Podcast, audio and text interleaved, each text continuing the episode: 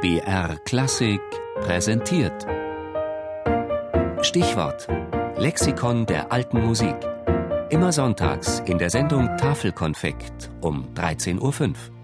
Das Huelgas Ensemble. Erste Adresse für vokale Perfektion.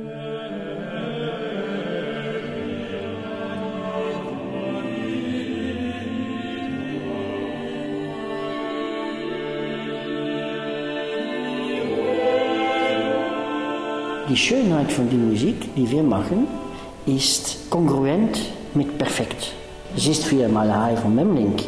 Ein, ein Strich, der nicht perfekt ist und das ganze Malerei ist weg, ist nicht mehr da.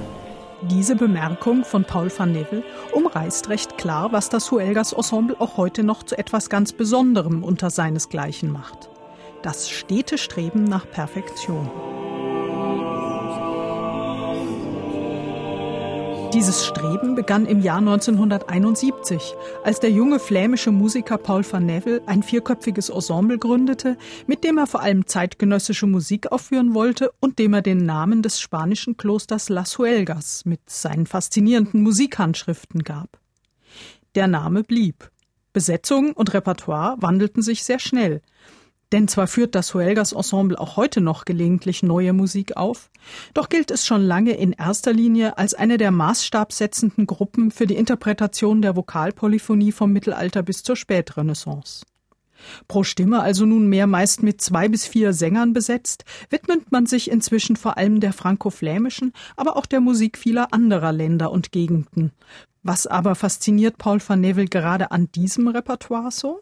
Was die franco-flämische Musik angeht, ist die Melancholie, sicherlich. Ich bin ein sehr melancholischer Typ. Für all die andere alte Musik ist es, um das Fort einen singenden Klang zu geben und um die Architektur von der Musik eine gewisse Atem mitzugeben. Dafür besetzt Van Nevel sein Ensemble mit sorgfältigst auserkorenen Sängern, die über perfekt fokussierte Stimmen, ein exzellentes Gehör und ein Talent für die Aussprache von Texten in verschiedensten Sprachen verfügen müssen. Außerdem bringt der Dirigent jedes Jahr Wochen bis Monate in Bibliotheken zu, um vergessenes Repertoire auszugraben.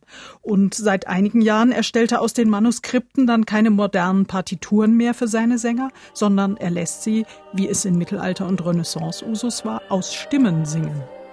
Was zum Beispiel bei den hochkomplexen isorhythmischen Motetten eines Dufay für Sänger unserer Tage doch eine ziemliche Herausforderung darstellt.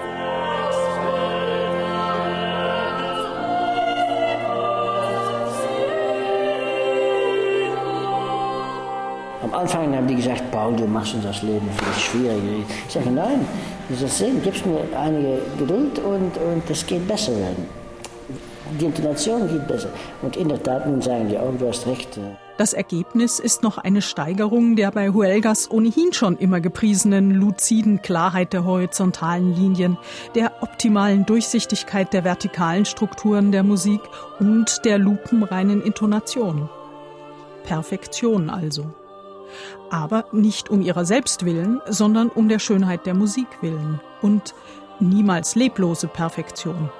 Denn je höher der angestrebte Grad an Perfektion, desto höher natürlich auch das Risiko bei einer Aufführung. Aber damit hat Paul van Nevel keine Probleme. Ein guter Musiker muss ein Zeiltänzer sein. Leider haben äh, zu viele Musiker das Zeil auf dem Boden.